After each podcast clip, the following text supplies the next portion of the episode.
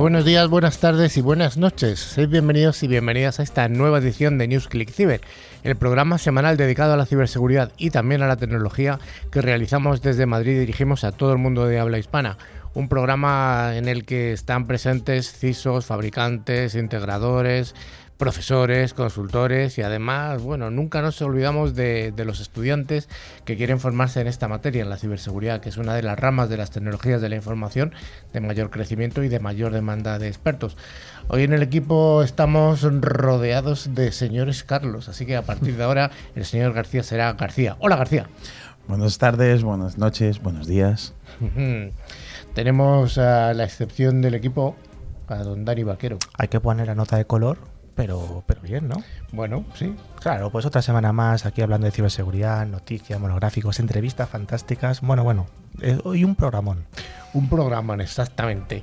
Y también tenemos a don Carlos Valerdi. Hola, Valerdi. ¿Qué tal? Buenos, buenos días, buenas tardes y buenas noches para toda la ciberaudiencia de Click Oye, has estado, has fallado una semana, ¿eh? Esto es imperdonable. Eh, tenía un compromiso que también estaba representando a New Ciber, así que ahí estuvimos, ahí estuvimos. Bueno, también presento al invitado de hoy, que es un antiguo amigo, un compañero y además un, un experto en ciberseguridad y en muchos más temas. Don Alfonso Calvo. Buenas tardes, Carlos. Un placer estar aquí con vosotros. Pues finalmente estoy yo, Carlos Lillo, y os proponemos, el señor Lillo a partir de ahora, y os proponemos que nos acompañéis durante los cincuenta y tantos minutos que nos van a llevar hasta el concurso. Bueno, damos un cordial saludo a toda la audiencia que nos escucha a través de las emisoras de FM y también a aquellos oyentes que escuchan nuestros podcasts mientras que realizan cualquier tipo de actividad, hacen deporte, cocinan, miran televisión o lo otras que cosas. o leen o lo que sea. escuchan. Y si tienen algo de tiempo libre, siempre pueden consultar nuestra página web, clickciber.com, desde donde podéis descargar nuestra fantástica revista, ver también los podcasts anteriores o incluso escribirnos a través de nuestro correo info.clickciber.com con cualquier consulta o duda que tengan. También informaros que podéis acceder a todos nuestros podcasts anteriores a través de nuestros eh, podcast disponibles en Spotify, iBox, Apple Podcast, Tuning o cualquier otra plataforma. Para ello, solo tenéis que buscar la palabra clave, ClickCiber, con dos y latinas. Exactamente. Bueno, además, te digo una cosa, Dani, en nuestra revista tenemos ahora acceso a distintas ferias, acceso gratuito a distintas ferias de tecnología de la información que están produciendo desde Madrid, Málaga dentro de unos días publicaremos otro. O sea, me estás diciendo que cualquiera puede acceder a través de nuestra web y apuntarse a estas ferias. Gratuitamente. Fantástico. Hostia, es como las pillado la primera, ¿eh? bueno, señor Valeri, ¿qué vamos a ver en el programa de hoy? Bueno, como anticipaba Dani hace unos instantes nada más, noticias de ciberseguridad. Una ciberpíldora donde vamos a hablar de el SOAR. ¿Puede cambiar el juego en el mundo de la ciberseguridad? Un monográfico donde hablaremos del uso de la inteligencia artificial para mejorar la ciberseguridad y nuestro invitado, como anticipábamos, Alfonso Calvo, que nos hablará de inteligencia artificial generativa. Hiper interesante todo. Exactamente. Bueno, pues vamos con ese primer bloque, el bloque de noticias de ciberseguridad.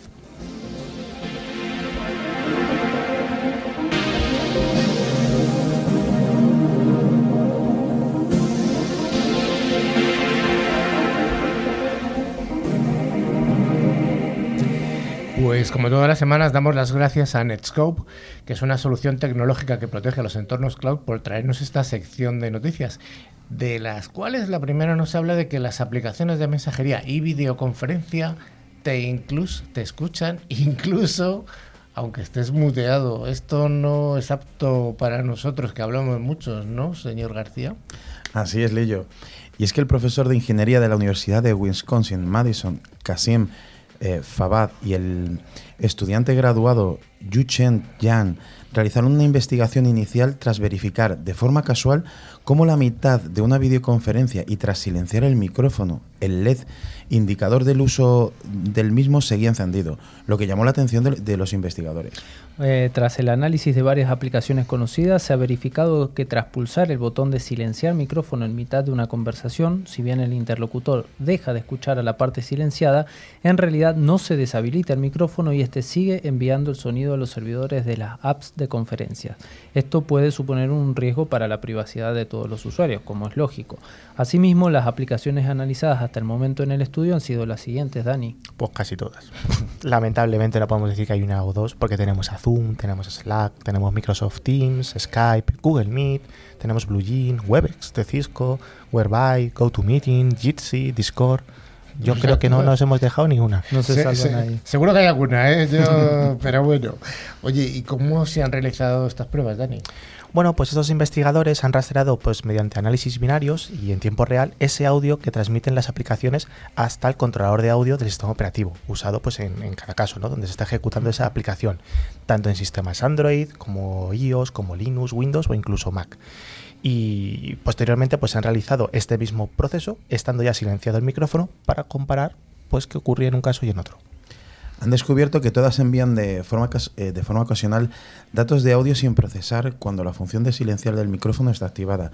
Incluso en una en concreto, Cisco Webex, no existe diferencia en el envío de sonido en- en que el envío de sonido esté o no activado la función de silenciar el micro, contraviniendo así su propia política de privacidad. Informaron de esto al equipo de desarrollo de Webex, que está trabajando activamente desde febrero para resolver este problema. En el mismo estudio han conseguido identificar con un éxito del 82% lo que los usuarios estaban haciendo, escribir, cocinar, comer, oír música, etc. Peligroso esto. Mediante el análisis de la información binaria enviada por las aplicaciones de videoconferencia, incluso estando silenciadas y a pesar de que las mismas transmiten la información cifrada. Claro, Carlos, esto es muy peligroso porque, bueno, que te escuchen comer o cocinar por detrás no pasa nada, pero pensad que son aplicaciones que utilizan todo tipo de usuarios, incluso altos ejecutivos, donde pueden transmitir información más sensible o confidencial y que, bueno, pues parece que todo este audio que no queríamos que se transmitiera realmente, pues pasa esas medidas de seguridad y se acaba transmitiendo. Bueno, pues Google Play Store va a obligar a las aplicaciones a revelar qué datos recopilan, cómo lo hacen y con quién los comparten. García, ¿qué nos cuentas de esto? Pues Lillo, Google ha decidido iniciar, con la implementación de su nueva sección de seguridad de datos para usuarios Android en Play Store. La nueva sección requerirá que los desarrolladores de aplicaciones informen a los usuarios sus métodos de recopilación de datos, especificando también quién tiene acceso a la información recolectada y qué datos se recopilan. Estas nuevas medidas que implementa Google, bueno, pues hacen establecer a los desarrolladores de las aplicaciones si han seguido prácticas de seguridad y además cómo se pueden comprar esas prácticas con estándares de seguridad global o incluso se han aplicado las políticas familiares del propio Google Play intentando especificar incluso cómo funcionan varias funciones de esas aplicaciones, como podría ser el borrado de los propios datos. El gigante tecnológico también requerirá que los desarrolladores revisen su sección de seguridad de datos cuando actualicen sus aplicaciones. Usuarios y desarrolladores creen que mostrar los datos que recopila una aplicación sin un contexto adicional no es suficiente.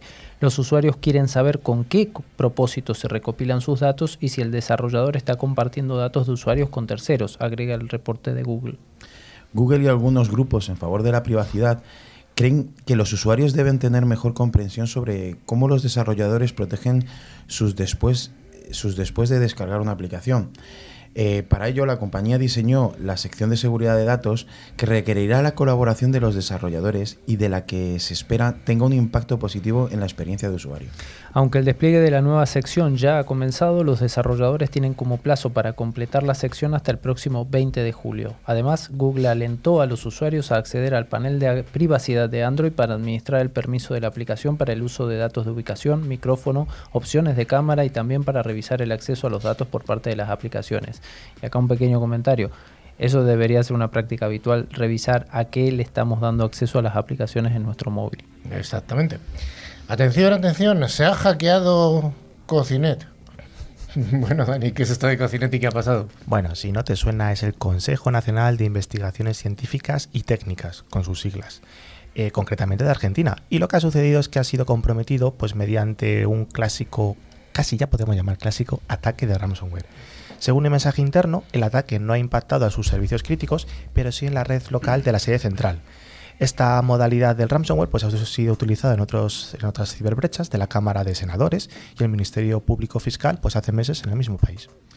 En el comunicado hecho público por el organismo vía Twitter, el Cocinet aclaró que ya se restableció parte de la información y que también se lograron contener nuevos ataques y han dicho El CONICET informa que ha sido afectado por un ciberataque de dispersión global. Este tipo de ataques, denominado ransomware, fueron perpetrados en los últimos meses contra diversos organismos públicos del Poder Legislativo, Judicial y empresas del país y distintas partes del mundo. Comienza el texto publicado por el órgano público.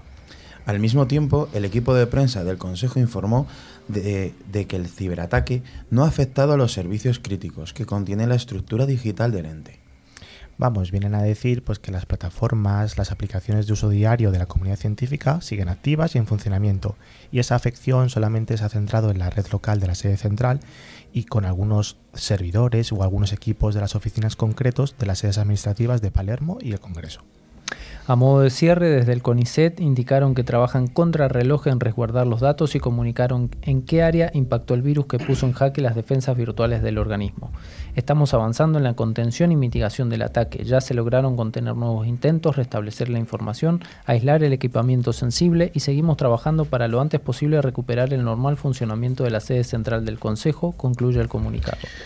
Señor Valerdi, tú como argentino, ¿este que es un organismo que se dedica a investigaciones científicas? O... sí, este es el organismo público más grande que tiene Argentina en cuanto uh -huh. a investigaciones científicas y tiene articulación con universidades, con eh, organismos públicos también como es la, la, Comisión Nacional de Energía Atómica y a, además articulación con eh, organismos científicos de otros países, uh -huh. con lo cual es, un, es importante. O sea que la noticia de... sí que era sí, relevante, sí, sí, ¿no? es relevante, uh -huh. es relevante. Muy bien.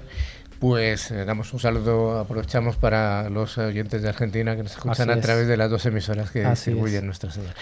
Recordamos una vez más que el concurso va a tener eh, una noticia eh, falsa, o sea que va a ser descubrir cuál es la noticia falsa. Así que bueno, vamos con la siguiente, que es que un grupo de ransomware que se llama Stormbus afirma haber hackeado Coca-Cola y robado miles de archivos confidenciales. Señor Valerdi, ¿qué ha pasado otra vez con Coca-Cola? Bueno, así es. El grupo de ransomware Stormus eh, publicó una actualización en su plataforma ilegal en línea asegurando que lograron hackear los sistemas de Coca-Cola Company extrayendo más de 161 GB de información del grupo internacional de bebidas. Bueno, pues este incidente ocurrió después de que en el propio canal de Telegram que controlaba Stormus lanzara una encuesta para que sus miembros eligieran la próxima compañía afectada, siendo Coca-Cola la elegida entre otras empresas como Mattel o Danaher. Eh, según el comunicado que había, decía que hackeaban algunos de sus servidores y tienen más de 161 gigas. Han abierto una nueva tienda en el sitio, bueno, es una ubicación de la dark web. Y bueno, pues podemos ver que esta empresa ha sido la primera víctima. Así que esto es lo que podíamos leer en ese mensaje. Stormus también señala que la información comprometida de la compañía está a la venta, por lo que cualquier interesado en acceder a estos datos puede contactarlos y solicitar una prueba inicial para hacer negocios. Después del ataque, los hackers de ransomware contactaron a los equipos de TI de Coca-Cola para exigir un rescate de más de 1,64 bitcoins, o sea, unos 65 mil dólares aproximadamente. Por el momento se desconoce si el gigante de las bebidas azucaradas está dispuesto a negociar con los cibercriminales o siquiera han respondido a sus exigencias. Sobre Stormus, especialistas en ciberseguridad mencionan que este grupo se hizo notar durante el inicio de la invasión rusa en Ucrania, cuando junto con la operación de ransomware Conti manifestó su apoyo al gobierno de Rusia. Así que parece que es un actor de amenazas, un threat actor que podríamos un poco ubicar a esos múltiples grupos que utilizan el ransomware para extorsionar empresas, que además operan desde el territorio ruso y casualmente parece ser que están pues eh, bueno, ayudados por, pues, por fondos, digamos así, eh, gubernamentales. Por lo tanto, la infraestructura que tienen, personal, recursos, es muy amplia y pueden llegar casi casi a cualquier sitio. La siguiente noticia nos habla de que a través de un chip de seguimiento los ciberdelincuentes lograron escuchar conversaciones en una playa gracias a una tortuga de Galápagos. Eh, Carlos, ¿cómo eh. se distingue una tortuga macho de una tortuga hembra? ¿Tú lo sabes? Sí, eso, esto lo investigó el CONICET eh, uno da vuelta a la tortuga y le hace cosquillas. Si Sí. se pone contenta, es hembra, Anda. y si se pone contento, es macho. Anda, eh, es, Es interesante, interesante, muy interesante sí, sí. saberlo. Bueno, ¿qué, qué consiste Bueno. esta, este ataque de los ciberdelincuentes? La verdad es que de lo más raro. Eh, cuen- según cuenta el portal de noticias de Ecuador, El Soleado, un grupo de ciberdelincuentes denominado Inca Column, habría podido interceptar los rastreadores que los investigadores de la Universidad Nacional de Ecuador, Pedro Gil, filósofo al doctor en biología, y Francisco Pérez, especialista en fauna marina, junto a un grupo de alumnos, habían insertado en las aletas de algunas tortugas para estudiar su comportamiento y costumbres. Y claro, resulta pues que estos insertos que tienen las propias tortugas pues contienen micrófonos que son extremadamente sensibles para poder estudiar cómo estos animales se comunican, pues emitiendo ruidos entre ellos y las comunicaciones que hagan. Entonces, estos son los propios dispositivos que han sido vulnerados por los ciberdelincuentes. García, ¿y esto cómo ha sido?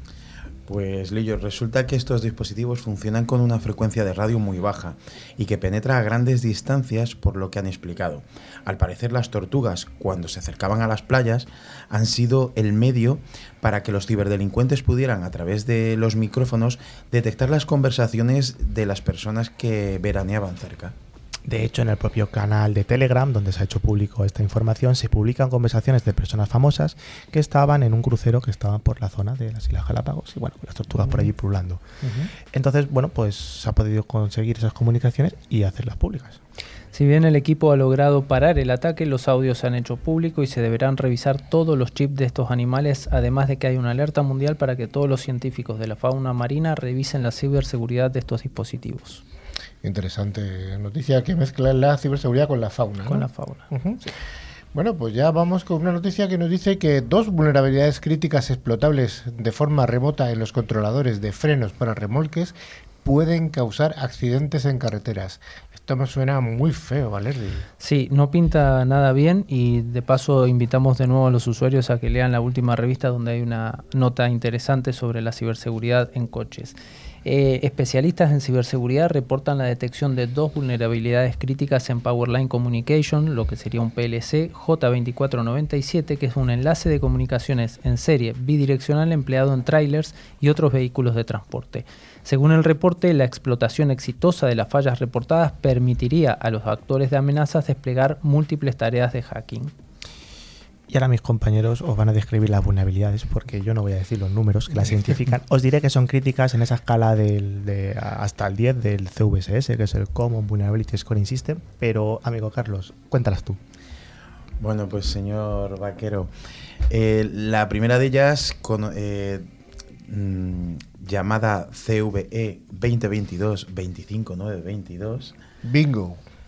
seguimos al siguiente, es un error de autentificación en, en una función crítica que permitiría que se invoquen funciones de diagnósticos no operadas cuando los controladores, cuando los controladores de frenos reproduzcan eh, mensajes J, eh, J2497.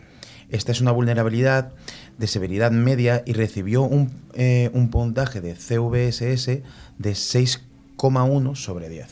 Bueno, después tenemos la E CVE 2022-2613, que es protecciones inadecuadas contra errores de inyección electromagnética que hacen que los controladores sean vulnerables a ataques de emisión de señales de radiofrecuencia. Esta vulnerabilidad eh, tiene una severidad muy crítica y re- recibió un puntaje de 9.3 sobre 10. Y como también es importante poner de relieve quiénes son los investigadores, los que han dado a conocer esta información, pues bueno, tenemos aquí a Ben Gardiner, que es un investigador de la National Motor Freight Traffic Association, y a varios investigadores más como Chris Poor, Dan Salom y Taller, de la firma de seguridad Azure Information Security. Bueno, pues ahí hemos dado unas CVSS y unas maravillas que seguro que nuestra audiencia se ha quedado con el número exacto. Atentos a, a- al concurso, a ver si era esta la noticia falsa. Creo que no. Doy una pista. Estados Unidos ha ofrecido una recompensa de 10 millones de dólares a hackers de DarkSide.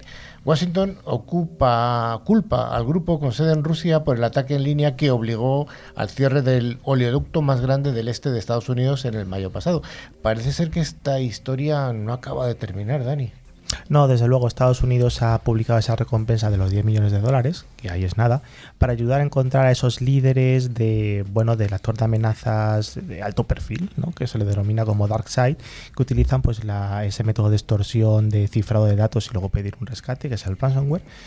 Y bueno, pues han hecho pública pues esta recompensa, que no está nada mal. Luego seguro que hay que pagar algo a Hacienda, pero, pero bueno. Sí, podría, podrían ponerlo un poquito más arriba el número, porque la verdad que 10 millones eh, también lo pueden pagar para que no los encuentren. Washington culpa al, grupo con sede en Rusia por el ataque en línea que obligó al cierre de Colonial Pipeline, el oleoducto, como decíamos, más grande del este de los Estados Unidos, en mayo pasado. Los ataques de ransomware se han hecho aprovechando vacíos de seguridad de una empresa o un individuo para cifrar y bloquear sus sistemas informáticos y después exigir un rescate para desbloquearlos. Al, al ofrecer esta recompensa, Estados Unidos demuestra su compromiso de proteger a las víctimas de ransomware en todo el mundo explicó el Departamento de Estado en un comunicado. Washington también ofreció una recompensa de 5 millones de dólares por información que conduzca al arresto o condena en cualquier país de quienes intenten unirse a DarkSide eh, para realizar un ataque. A pesar de la tentación que pueda provocar este dinero ofrecido, algunos expertos en seguridad creen que las recompensas, lo que decíamos, no son eficaces para desenmascarar a piratas informáticos. En cualquier caso, lo que estamos viendo semana a semana es que cada vez estos ciberataques están más en auge. De hecho, hay estudios que, bueno, pues solamente en un, en un semestre en Estados Unidos se ha llegado a pagar más de 590 millones de dólares en pagos relacionados por recuperar esa información cifrada con ransomware. Esta cifra es un 42% mayor que en todo el año 2020, según un informe del Tesoro de Estados Unidos. Y hay, eh, hay fuertes indicadores de que el costo real es probablemente miles de millones. Bueno, pues hasta aquí las noticias en las que ha habido de todo, hasta buenas noticias de muy interesante de la fauna.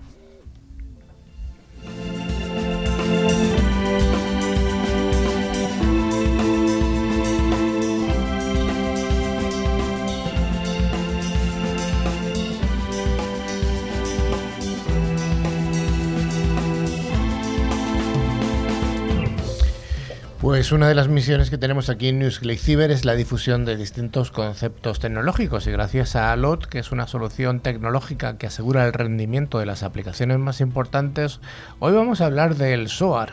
¿El SOAR puede cambiar el juego en el mundo de la ciberseguridad?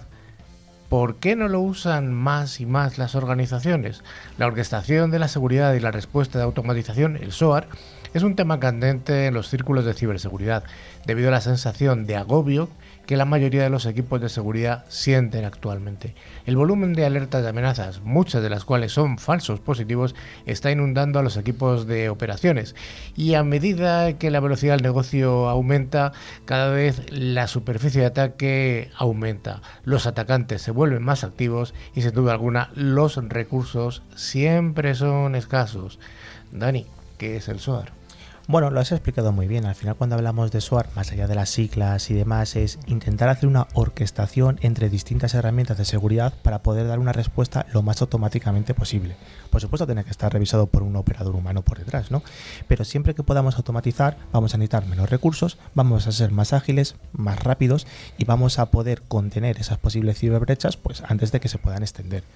Entonces, en pocas palabras, permite una organización pues, crear ese flujo de trabajo digital, en este caso, que va a identificar alertas críticas y va a implementar esos procedimientos para dar una respuesta lo más automáticamente posible que pueda ser. Entonces es muy útil para evitar esa latencia humana, ¿no? Ese tiempo en el que un usuario, una persona humana tiene que analizar los datos, procesarlos y luego tomar una decisión. Si estos procesos ya los tenemos automatizados, va a ser mucho más rápido y mucho más efectivo, eliminando incluso el error humano, que a veces también puede pasar. Al final, cuando hablamos de SOAR, eh, intentamos eliminar esas tareas además más mundanas que llevan mucho tiempo, que son, como quien suele decir, ni agradecido ni pagado, pero que hay que hacerlas, ¿no?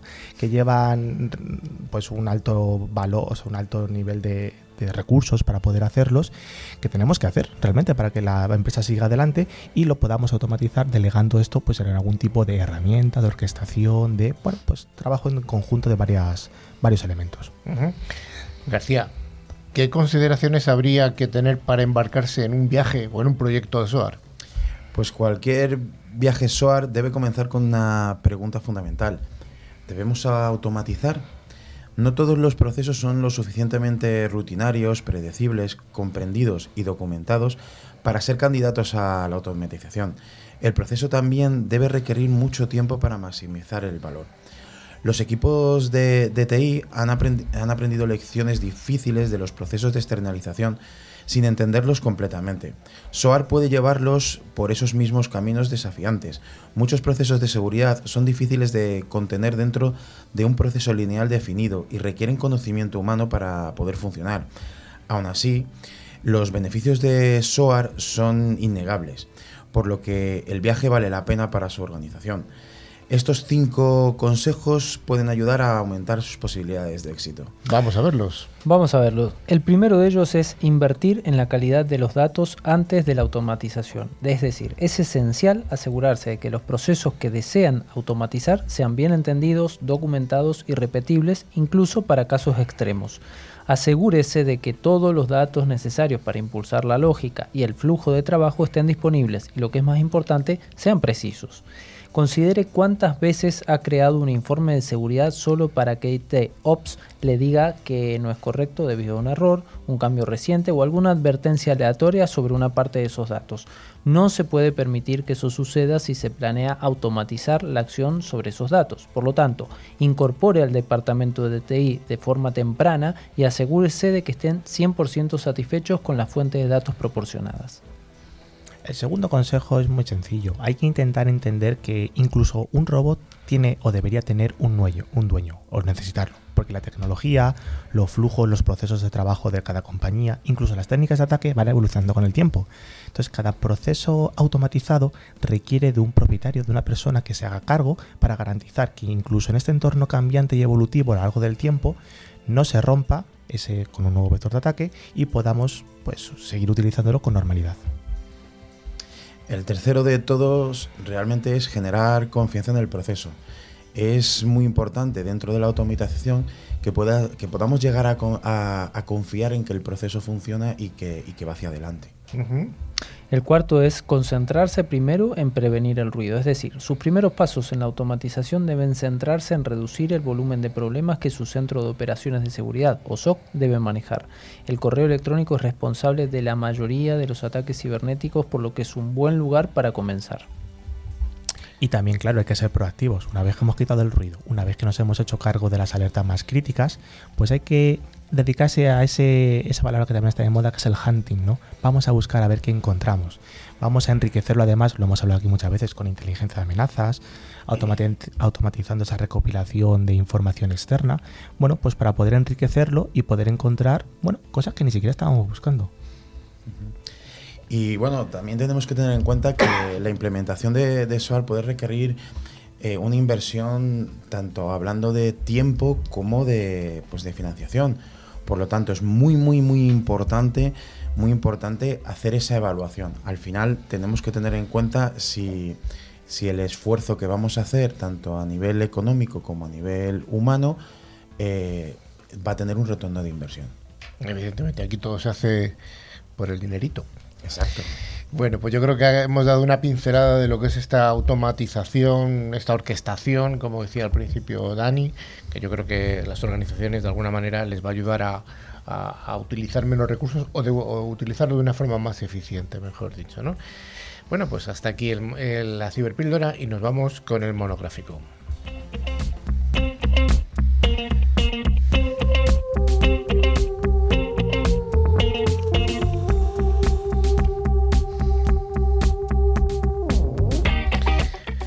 Pues como todas las semanas, la sección de monográficos es ofrecida por ForcePoint, que es un fabricante líder en seguridad convergente y tiene además un amplio catálogo de soluciones de ciberseguridad. Hoy vamos a hablar de inteligencia artificial, inteligencia artificial para mejorar la ciberseguridad. Y esto nos va a servir un poco de pie para la conversación que luego tendremos con Alfonso. Inteligencia artificial para mejorar la ciberseguridad. Señor García, ¿qué me cuentas? Temática muy interesante, Lillo. Pues parece que hoy en día no hay ningún aspecto de la vida de los seres humanos que no pueda ser mejorado por la ciencia de los datos y la inteligencia artificial. El Machine Learning y ahora el Deep Learning se han convertido en nuestros aliados para derribar las barreras que bloquean el avance del conocimiento. Bueno, y dado que estamos en un mundo crecientemente digital, cada día es más sencillo modelar nuestro comportamiento y publicarlo en línea de forma que otros puedan analizarlo y sacar conclusiones. Con cada acción realizada que pueda ser monitoreada por un dispositivo digital, nos vemos irremediablemente expuestos, muchas veces sin estar plenamente consciente de ello. Y de hecho, gracias a ese motivo que estamos constantemente, bueno, más bien nuestros datos están constantemente expuestos a ser tomados, a ser procesados, los nuestros y los de las propias empresas, y además por redes cada vez mucho más complejas y cambiantes en el tiempo, pues también hay que incrementar los métodos para ponerlos en salvaguarda, para protegerlos, cualquier dato, los nuestros y de las propias empresas. Pero es que además, si a esto unimos que tenemos esos investigadores mm, algo maliciosos, vamos a llamarlos así, que se especializan en intentar buscar esas brechas en el entramado tecnológico para encontrar la manera de poder explotar esa información que ni siquiera tiene por qué ser suya, pues claro, nos podemos volver un poco locos. Pues no es entonces extraño que la inteligencia artificial se torne en un nuevo aliado, si se antoja imprescindible para combatir a los hackers y garantizar nuestra seguridad e integridad. Pero para poder entender cuán útil eh, puede ser la inteligencia artificial o el machine learning y deep learning para la ciberseguridad, primero debemos detenernos a entender cuáles son los retos que los expertos de seguridad informática están enfrentando porque desde ese punto de vista del científico de datos, el data scientist este, ¿no? El reto consiste pues en tratar de intentar modelar el caso estudiado con algunos de los usos pues primordiales, como la regresión lineal, la clasificación o esa aglomeración, el clustering que se le llama en inglés. Em, además, en los últimos años, pues han, han, aumentado, tenemos pues nuevos métodos, nuevas mm, metodologías, vaya, para poder procesarlos y poder hacer esos modelados como tal que estamos comentando. Eh, de hecho, Carlos, ¿cuáles son los principales retos de la ciberseguridad que podemos, que podemos ver? Bueno, Dani, sin ánimo de ser tampoco muy exhaustivos para no aburrir, eh, creemos que algunos de los crecientes retos de la ciberseguridad de hoy en día son, por ejemplo, que estamos generando más datos. Esto es de todo conocido, de que crecientes volúmenes de datos que pasan por la red hacen impráctico cualquier tratamiento manual de las amenazas. La automatización de los procesos de análisis es fundamental. Por otro lado, la red es más compleja también. Nos estamos acostumbrando a manejar redes muy distribuidas con partes híbridas, on-premise, on-cloud, cableadas, inalámbricas y con sitios cada vez remotos y lo que hemos comentado muchas veces. Ya nuestro perímetro en las empresas con el teletrabajo y demás se ha ampliado a fronteras que ya no son tan físicas como lo solían ser hasta hace muy poco tiempo. Lo anterior sin tomar aún en cuenta el fenómeno de lo que decíamos, la IoT y el teletrabajo. Otro reto importante es la naturaleza reactiva de la ciberseguridad. desafortunadamente, las amenazas se siguen, eh, se atienden normalmente después de que hayan sucedido. La capacidad de, de predecir ataques cobra un inmenso valor porque cambiaría las reglas del juego totalmente a nuestro favor. Los hackers también están usando esta tecnología, por supuesto, los métodos de, ataque eh, se han ido sofisticando cada vez más y ya los hackers esconden y cambian sus IPs eh, y sus dominios de forma dinámica, por lo que están constantemente mutuando mientras eh, buscamos identificarlos. Se está desarrollando toda la carrera armamentística en, en, la red y tenemos que ser proactivos para no llevar las de perder. Claro, y todo esto tiene mucho que ver con la inteligencia artificial porque este tipo de inteligencia es capaz de analizar grandes cantidades de datos, pero también analizar patrones especialmente que sean complejos y difíciles y de manera muy rápida para obtener un resultado rápido. Tiene ese poder predictivo que necesitamos pues, para poder tomar decisiones con, bueno, pues con, cierta, con cierta validez, obviamente. Y, bueno, lo podemos aplicar también en el mundo de la ciberseguridad. De hecho, pues antes hemos hablado de ese, ese caso, ese modelaje de regresión lineal, que tiene un nombre como muy horrible. Regresión lineal, suena horrible, ¿eh? Pero la explicación es muy sencilla. en esto lo que se va a pasar es hacer una puntuación de riesgo del usuario, el User Risk Score, que consiste pues en analizar las acciones de su usuario, ese acceso a las vulnerabilidades conocidas y la probabilidad de ataques histórica, pues determinar una puntuación de riesgo por persona. Además hay casos de clasificación, por ejemplo, clasificación de malware o spam en correos, que es una de las primeras aplicaciones de la inteligencia artificial. Los primeros modelos se basaban en reglas, pero como el spam va mutando para saltarse las reglas, hoy se usan modelos de random forest y gradient boosting. Alertas de tráfico sospechoso basado en comportamiento, eh, casos de aglomeración como puede ser clustering de usuarios muy similar al anterior pero creando grupos de usuarios o grupos de tráfico con características reconocibles. Cualquier evento que no pueda clasificarse en esta base de grupos se notifica. También existen casos de detección de anomalías. Detección de anomalías en, el tráfico. Se proponen sistemas basados en OCSVM o máquinas vectoriales de, una sola clase, One Class Support Vector Machines, eh, sería como un caso muy especial de clasificación, pero la diferencia es que aquí no es necesario definir previamente grupos o perfiles. Este caso buscando, buscando malías más sutiles, más difíciles de detectar, porque pueden involucrar a un conjunto de características muy variado. Y luego hay otra serie de alternativas que utilizan, por ejemplo, ese procesado de lenguaje natural y análisis de grafos para intentar también aplicarlo al mundo de la ciberseguridad. Algo que seguro que todo el mundo puede entender es cómo poder detectar un dominio peligroso, malicioso, que además se generan de forma dinámica. Todos lo podemos entender porque, por ejemplo, tenemos nuestro dominio que es clickciber.com. Yo puedo generar un clickciber.com, pero donde tengo esa i latina puedo poner una y. Es un dominio muy similar, ese utiliza ese procesado del lenguaje natural que casi cualquiera podría caer y en todo caso lo pueden utilizar de forma pues amenazante para enviarte pues por ejemplo un ataque de phishing, suplantación, etcétera. Y luego por supuesto todo esto pues llevado a la máxima expresión, que va a ser intentar determinar si están utilizando ingeniería social pues para por ejemplo, esos correos maliciosos que nos dicen que nos ha llegado la campaña de la renta. Pincha aquí y gana el iPhone 13. o que sos heredero de algún jeque árabe o algún príncipe de algún país desconocido, ¿no? Bueno, por último también tenemos la teoría de grafos, que, bueno, análisis de tráfico usando grafos se busca identificar los flujos más probables y menos probables independientemente de los usuarios que lo utilicen y la predicción de enlaces que se trata de predecir cuando en una red dada alguno de los nodos creará un nuevo enlace que potencialmente podría ser peligroso. Estas son algunas de las propuestas entre tradicionales y novedosas en las que la inteligencia artificial está aportando nuevas herramientas de valor al ramo de la ciberseguridad.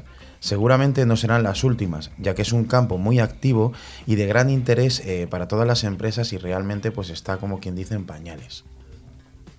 Bueno, pues hasta aquí esta introducción a lo que puede hacer la inteligencia artificial para la ciberseguridad y nos vamos a ir con la entrevista a Alfonso Calvo que nos va a contar algo todavía más novedoso.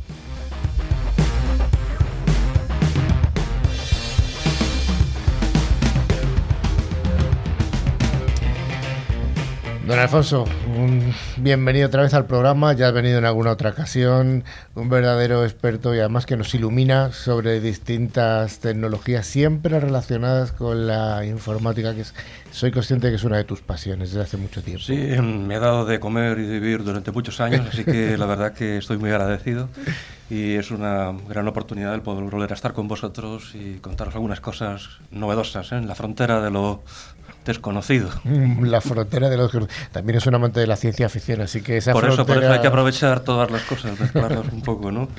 Bueno, oye, vas a hablarnos de la inteligencia artificial generativa. ¿Qué es pues esto? ¿Que suena esto, también esto? Esto son malas noticias para mucha gente que creía que la inteligencia artificial nunca podría igualar algunas capacidades humanas, como por ejemplo la creación, porque se trata de eso precisamente, el hecho de que un programa de ordenador pueda, a partir de unos modelos previos, crear nuevas imágenes, nuevos textos o nuevos sonidos. Con lo cual, digamos, está generando algo que antes no existía. Y lo está haciendo de una forma muy similar a como lo hacemos los seres humanos. Con lo cual, digamos, empezamos a acercarnos a esa frontera de lo problemático, ¿no? De si las máquinas son máquinas o son otra cosa realmente. Tenemos que empezar a asustarnos un poquito y pensar en Schwarzenegger. Tenemos que empezar a asustarnos porque hay gente que lo está utilizando en entornos militares, por ejemplo, y está construyendo máquinas que matan personas de forma autónoma. Con lo cual, efectivamente, eso es una realidad que ya ha constatado Naciones Unidas, actualmente en pequeña escala, pero como hay 40 guerras en el mundo, pues, afortunadamente esto va a ir a más. Oye, eh, inteligencia artificial generativa, ¿qué relación tiene esto con la deep fake o la gran mentira? Pues fue el primer gran programa que llegó a, los ciudadanos, el hecho de que si tú tienes un vídeo con la cara de una persona, pues eh, una inteligencia artificial generativa es capaz de modificar ligeramente ese rostro para que sea otra persona. Naturalmente, esto a la persona original del vídeo no le va a gustar nada, a la que está siendo imitada tampoco, y lo peor de todo, y es que hasta ahora estábamos utilizando las imágenes como prueba fehaciente de que las cosas eran como parecían. Ahora ya no. Ahora resulta que una fotografía, una, un vídeo o un audio que se presente, por ejemplo, ante un tribunal, tiene que ser escrupulosamente analizado por un especialista para determinar si eso realmente es así originalmente o ha sido modificado. Y esto es un verdadero cambio cualitativo en las evidencias que estamos utilizando. Sin duda alguna hay una parte lúdica de, este, de, la utilización de este tipo de técnicas. Se me está viniendo a la cabeza el programa de televisión que se realiza además aquí al lado, bueno, no, no es aquí al lado, pero bueno, podría ser, en el que alguien eh, hace como de Felipe González y alguien hace como de Aznar y directamente tuve los rostros de, estos antiguos presidentes. el humor siempre es un signo de inteligencia humana. El problema es cuando vamos más allá del humor y realmente nos encontramos encontramos con alteraciones que un pirata informático va a hacer para obtener un lucro económico y puede que incluso realizar un delito habitualmente. Y eso es desafortunadamente lo que estamos viendo cada vez más, el hecho de que hay piratas informáticos que utilizan esta tecnología para aumentar el negocio de la ciberdelincuencia. Oye, la inteligencia artificial generativa entiendo que utiliza distintas técnicas para conseguir sus objetivos. Así de forma somera, ¿cuáles podrían ser algunas de estas técnicas? Bueno, sobre todo la técnica que, más se está utilizando son las, las redes generativas. Básicamente se ponen dos redes neuronales, una frente a otra. Entonces, una propone algo nuevo y la segunda lo que hace es contrastar si eso que propone tiene sentido o no. De manera que, digamos, la competencia entre esas dos redes neuronales establece al final una solución que acaba siendo absolutamente asombrosa. Voy a ir un poco más atrás. Eh, no todo el mundo sabe lo que es una red neuronal. ¿De qué estamos hablando? Bueno, una red neuronal está basando en, nuestro cerebro humano. Como siempre, digamos, la, la, tecnología está imitando la realidad y en este caso, pues nuestras neuronas en el cerebro están conectadas entre sí. Hay cientos de millones de neuronas y, y las conexiones de esas neuronas pues establecen, digamos, resultados a partir de las entradas que reciben de nuestros sentidos. Entonces, en este caso, pues lo que ocurre es que eh, con programas de ordenador simulamos redes de neuronas, mucha menor cantidad que las que hay en nuestro cerebro humano, pero claro, mucha menor cantidad significa que ahora hay redes neuronales pues aproximadamente de un billón europeo y medio de neuronas, lo cual es una cantidad bastante elevada. No es la de un cerebro humano, pero sí que, digamos, ya empieza a tener una cantidad de neuronas que permiten obtener resultados absolutamente sorprendentes. Tan sorprendentes como que, por ejemplo, hace un año eh, una creación de una inteligencia artificial se intentó pasar por la Oficina de Patentes y Marcas de Estados Unidos y la rechazaron. Hace dos meses la han aceptado. es decir, que está cambiando cualitativamente la situación de manera que las creaciones de este tipo de programas están empezando a aceptarse por parte de las oficinas de patentes. Y esto es realmente un cambio trascendente para nosotros. Absolutamente. Hablamos de otras técnicas, transformadores. ¿Qué es esto? Los transformadores básicamente lo que intentan es, a partir de un sistema en un estado inicial, lo que intentan es dar un salto. Lo que hacen es convertirlo en otro tipo de, de sistema a ver si efectivamente se acerca al objetivo y si efectivamente hay una convergencia con el objetivo, pues entonces lo usan. Y a base de saltos de transformación, pues finalmente te acercas a lo que tú estás buscando como objetivo. Pero siempre hay que tener un objetivo, es decir, los sistemas no funcionan, vamos a decir, eh, por el libre albedrío. Siempre estamos buscando algo. Siempre, estamos buscando algo. Si no, digamos, no tendríamos hacia lo que converger. ¿no? Como comentabais antes de la regresión lineal, siempre hay una línea hacia la cual tenemos que converger. Si no hay esa línea, no puede haber regresión lineal. Entonces, siempre tenemos que tener un objetivo a alcanzar. Sin objetivo no funciona el programa informático.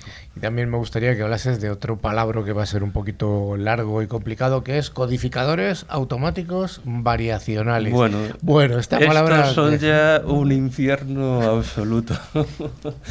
Aquí en, la, informática hablamos de la teoría de la codificación como el mecanismo a través del cual representamos toda la información que los ordenadores manejan. Entonces, eh, hasta ahora las codificaciones que estábamos sometiendo eran fijas el código ASCII o el código BCD, que representan una forma fija de codificar. ¿vale? Pues los codificadores variacionales lo que hacen es modificar esa forma de codificar la información. ¿Para qué? Para facilitar la creación. Es decir, cuando planteamos la creación, tú no puedes crear algo si eres continuista, sino que la creación se realiza a través de transformaciones. Entonces, el cambio en la codificación es la máxima transformación que podamos hacer en informática, porque es la forma en la que representamos la información. Con lo cual, un codificador variacional, de repente se inventa una nueva forma de representar la información y alguien estudia si efectivamente esa transformación tiene sentido o no tiene sentido. Tradicionalmente quien estudiaba eso era un ser humano, ahora ya no, ahora hay otro programa de ordenador que hace ese estudio, con lo cual la cantidad de transformaciones y codificaciones que pueden hacer por segundo son cientos de miles. Eso significa que a base de ensayo y error, en muy poco tiempo puede conseguir un nuevo universo que a ningún ser humano se le ha ocurrido jamás. Un metaverso, estamos hablando. En este caso, digamos, la forma que lo traduciríamos sería el metaverso, pero hay que pensar que el metaverso actual es un metaverso planteado desde el punto de vista de seres humanos. Aquí lo que estamos hablando es que una máquina propone algo y otra máquina le sugiere si esa propuesta tiene sentido o no. Eso significa que la velocidad de transformación es descomunal y el resultado puede llegar a ser absolutamente extraño para un ser humano. De hecho, hay muchas ocasiones que los ingenieros cuando estudian el resultado de estas parejas de máquinas generando algo, tienen que estudiar muy profundamente el resultado porque no lo entienden, porque funciona. El caso es que aquello funciona, pero no saben por qué. Entonces, nos están aportando un nuevo conocimiento que es lo que está haciendo, digamos, que la IA generativa sea tan interesante para los seres humanos. Aplicaciones de esta inteligencia artificial generativa. ¿Qué tiene que ver, por ejemplo, con fotografías de rostros? Bueno, pues que quizás hemos visto mm, alguna fotografía de, de una persona que nos ha resultado interesante y qué guapa es esta persona, este hombre, esta mujer.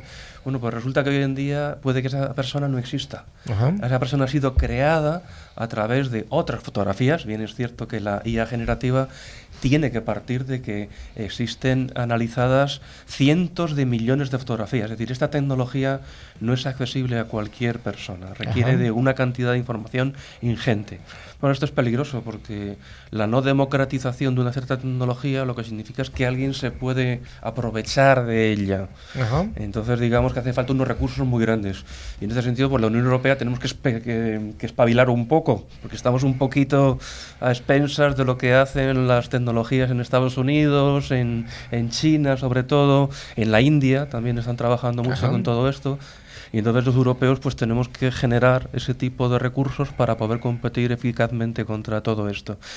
Y bueno, quien dice esta situación de una fotografía, pues quizás lo dice también de un vídeo, ¿no? Dice, estamos viendo un vídeo, claro, si ese vídeo es una película de Hollywood, por ejemplo, y resulta que el actor ha fallecido. Vale, pues hace falta generar a ese actor fallecido y está bien que se haga porque esa persona ya no va a poder actuar. De manera que lo podemos seguir teniendo vivo pero claro, cuando lo que planteamos es un vídeo en el cual se hace una extorsión a otra persona, pues eso ya no tiene ninguna gracia, ni efectivamente. Entonces, ese es el problema, que cuando una tercera persona recibe un vídeo y en ese vídeo se ve a otra haciendo algo malo, pues tú dices, tú te lo crees, ¿no? Tú tienes tendencia a creerte que esa acción mala se está produciendo, cuando no tiene por qué ser así realmente. Hoy en día ya no. O sea que tenemos un conflicto para los peritos judiciales. Tenemos un gran problema para los peritos, porque ahora los peritos ya no solamente tienen que ser peritos del suceso, sino que tienen que ser peritos de la tecnología subyacente. Y hacer esa evaluación, pues no es sencilla tampoco. Otro, otra de las cosas que se pueden hacer es conversión de imágenes, de una imagen a imagen. Sí, en este sentido, por ejemplo, tenemos gran cantidad de fondos documentales que están en blanco y negro. la tecnología del color solo apareció a mediados de los 60, digamos, ¿no? Tiene, tiene poco tiempo, tiene 50, 60 años. Entonces todos los fondos en blanco y negro se pueden colorizar. Pero claro, si se hace a mano, esto es imposible. No se puede colorizar una foto a, mano, pero es que un archivo fotográfico puede tener 30, 40, 50 millones de fotografías. Entonces, no puedes hacer un planteamiento de transformación haciéndolo manualmente. Y por supuesto, si hablamos de un archivo fotográfico de la Metro Goldwyn Mayer o algo similar de películas de la década de los 30, 40, 50, pues tampoco se puede abordar. Cada película tiene miles de fotogramas. Entonces, todo eso con la IA generativa se puede facilitar. ¿Qué me cuentas de la explicación de una foto? De cómo trasladar una imagen a palabras. Bueno, pues este es el último gran éxito de la IA generativa que ha, roto todas las todas las eh, componendas de la gente, ¿no? El hecho de que podemos decir, pues mm, quiero una fotografía de cinco jóvenes que están hablando por la radio como nosotros. Cinco jóvenes. Cinco jóvenes, ¿eh? Y de repente te aparecen cinco personas en una fotografía que puede que no se aparezcan a nosotros, pero dice, ya, pero es que uno lleva un jersey azul, otro lleva un jersey granate, otro lleva una mm, camisa a cuadros, otra un jersey verde y otro lleva una americana negra. Y de repente la fotografía se transforma y efectivamente aquello empieza a parecerse más a esa realidad que la IA no ha visto. La IA no ha visto nada, pero tú le vas contando cosas. Y según le vas contando, el resultado va convergiendo hacia aquello que tú tienes en mente. Que en este caso sería una foto nuestra eh, realizando el programa de radio en el que nos encontramos ahora mismo. ¿vale? Entonces, según le das información, dice, pues mira, las personas son estas, de nombre y apellidos, y la IA, pues obviamente te busca por internet y saca las fotos nuestras. Y ya reemplaza los rostros genéricos por los nuestros. Vamos a dejarlo aquí y vamos a dejar a la gente cautiva de Alfonso y que, bueno, vamos a darle la anticipación de que está realizando una serie de artículos fantásticos para nuestra revista Nucleic Cyber que saldrá ya el 15 de junio y tendremos su primer artículo sobre esta inteligencia artificial generativa. Pero Carlos Valdés tenía una duda que te quiere plantear. Yo creo que es un poco un reto. Es una pregunta que podría traer bastante polémica, pero la vamos a dejar, la vamos a hacer. Es la llegada del hombre a la luna podría haberse generado a través de inteligencia artificial y nunca existió.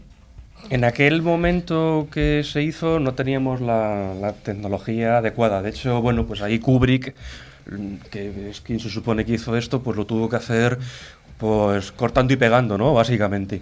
Lo que ocurre es que los estudios que se han hecho, pues posteriores dicen que no, que realmente que ese evento se produjo, pero desde luego hoy en día podríamos llegar no solamente a la llegada a la Luna, sino a la llegada a Marte, por ejemplo.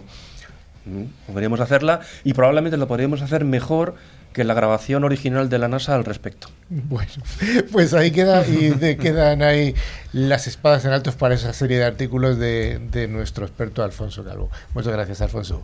Un placer.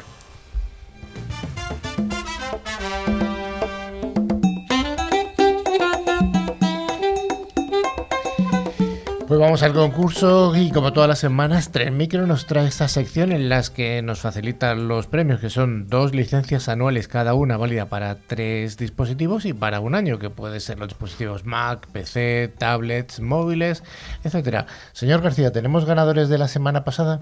Sí, señor. Los ganadores han sido Raúl Armada de Murcia y Lorenzo Seguí de Buenos Aires, Argentina. Bueno, pues enhorabuena a los premiados. Y la pregunta para esta semana, ¿cuál es? Ya lo hemos dicho. Pues a mí yo tengo una pregunta muy buena, pero nada, nada. Vamos a pedir a nuestros oyentes que nos digan cuál es la noticia falsa que hemos contado y que nos escriban para decírnosla, ¿no? ¿Os parece? Pues vamos a ello. Bueno, eh, ya sí que sí estamos llegando a nuestro final. ¿Alguna cosa más? Pues en este caso no, pero antes de despedirnos os recordamos que podéis eh, poneros en contacto con nosotros a través de nuestro email info arroba clickciber.com con dos y latinas y también podéis seguirnos a través de nuestras redes sociales en Twitter, LinkedIn o Facebook.